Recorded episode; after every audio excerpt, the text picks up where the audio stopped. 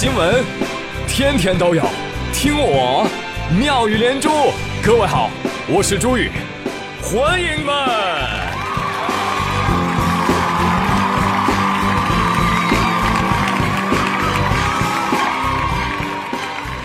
哎，谢谢谢谢谢谢各位的收听。天天就知道打游戏，是游戏重要还是我重要？当然是你了，亲爱的。那你为什么总是打游戏？那我不打游戏，难道我打你吗，亲爱的？爷们儿们，请牢记：宁愿相信世界上有鬼，也别相信女生那张嘴。二十五号，河南平顶山某高校大一宿舍，四个女生沉迷吃鸡游戏，每天花多长时间打游戏呢？十个小时。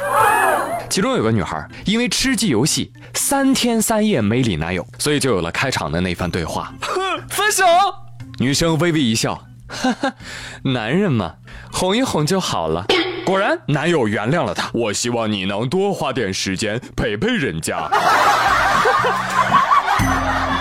风水轮流转，天道好轮回。不信抬头看，苍天饶过谁？一个简单的新闻，让男孩子们有了翻身农奴把歌唱的喜悦。没想到啊，没想到你们女人也有今天。我去，所以以后男孩子们就不要自取其辱了啊！问你和游戏到底谁重要？你都没有一管小羊皮重要，你居然还敢问我有没有游戏重要？谁给你的脸？是不是？而女孩子为什么喜欢玩游戏？因为游戏。使人年轻啊！你看我每次打游戏，我队友每次都说我是小学生，好开心哦。而说到吃鸡这个游戏，哎呦，这个游戏非常的好。下一个节目喜剧小品吃鸡。要，值得打，朋友们，因为沉迷其中可以悟到人生的真谛。人这一辈子啊，其实和吃鸡差不多。所有人都平等的从一架飞机上坠入到人间，两手空空的开始新的生活。几乎所有人的目标都是打赢更多的人，站到更高的位置。但是我不是，我唯一的目标就是找到你，因为你是我的铠甲，你是我的止痛药，你是我的急救包，你是我的九八 K。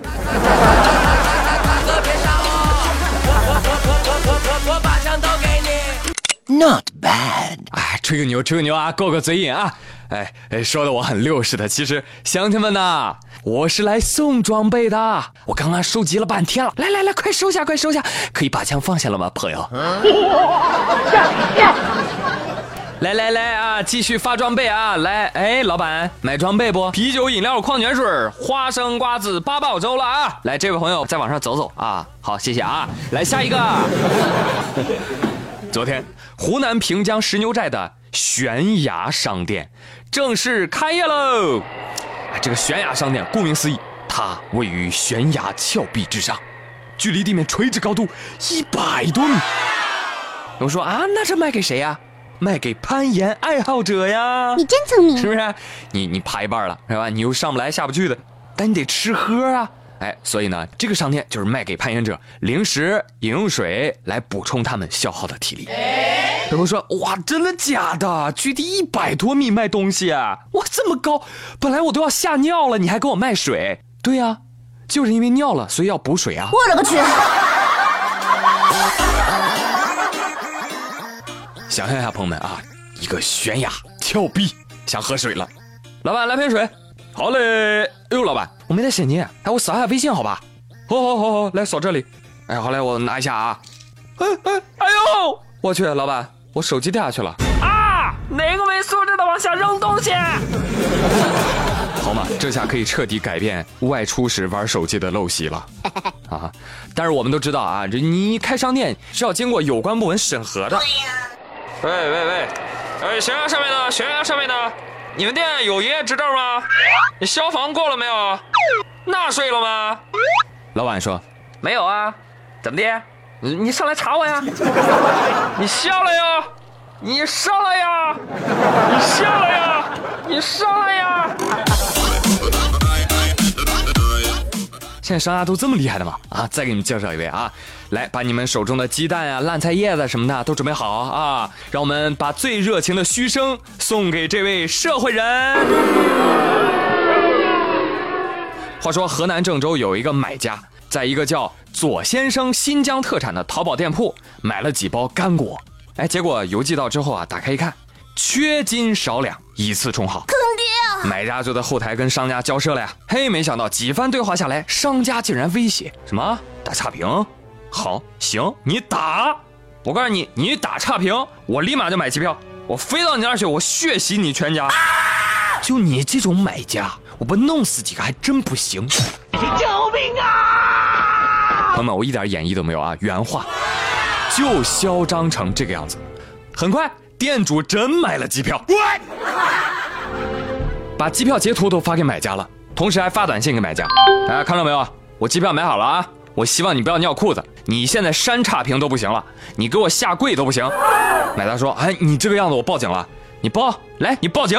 我叫左叉叉，身份证号码是六五二八二七幺九八六叉叉叉叉叉。我跟你说，你不报警，我看不起你。我的天哪，这还是法治社会吗？你一个缺斤少两的，你还这么硬接，一个差评就要血洗全家。哎呀，这种卖家啊，不严惩几个还真不行啊。Yes。不过要说，这种傻卖家我也真是头回见到。几十块钱利润的生意，竟然要买机票过去砍人家。哎呀，混了这么久的社会不如你啊。OK，那既然商家如此过分，那他到底能够得到怎样的惩罚呢？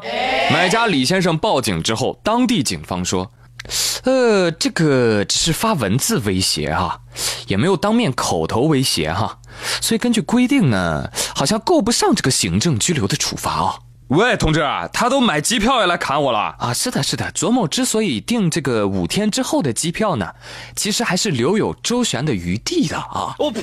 啊，当然了，当地警方也说了啊，我们这次通话呢只是初步通报啊，接下来我们还会向有关部门咨询这个如何定性的，进一步根据调查结果依法处理的啊。很快，嗯，这个新闻持续在网络上发酵，而昨天阿克苏发布发了条微博通报情况说。我们的市场监管局还有电子商务协会已经对相关情况进行了调查，已经协调关闭了这家淘宝店铺，并且查封了其在属地开设的实体店。那针对其涉嫌违法的言行，当地公安机关已经介入调查，并且依法处理。这才对呢。希望不全是舆论的压力。那在这里呢，也告诉大家，如果你不幸也遇到了这样的渣店主，该怎么办呢？嘿，我就不信朗朗乾坤治不了人渣混蛋了。根据《治安管理处罚法》第四十二条，多次发送侮辱、恐吓或者其他信息，干扰他人正常生活的行为，情节较重的，处五日以上十日以下拘留，可以并处五百元以下罚款来惩处。好吧，下次警察叔叔说我也不知道怎么办，你就把这条法律说给他听。你真棒！同时呢，淘宝也得行动起来啊！就因为差评而威胁消费者商户，一定要予以处理。那根本原因呢，还是因为他们没有得到应有的处罚，所以无法无天呐。嗯，啊，我说的真是太好了，给自己点赞。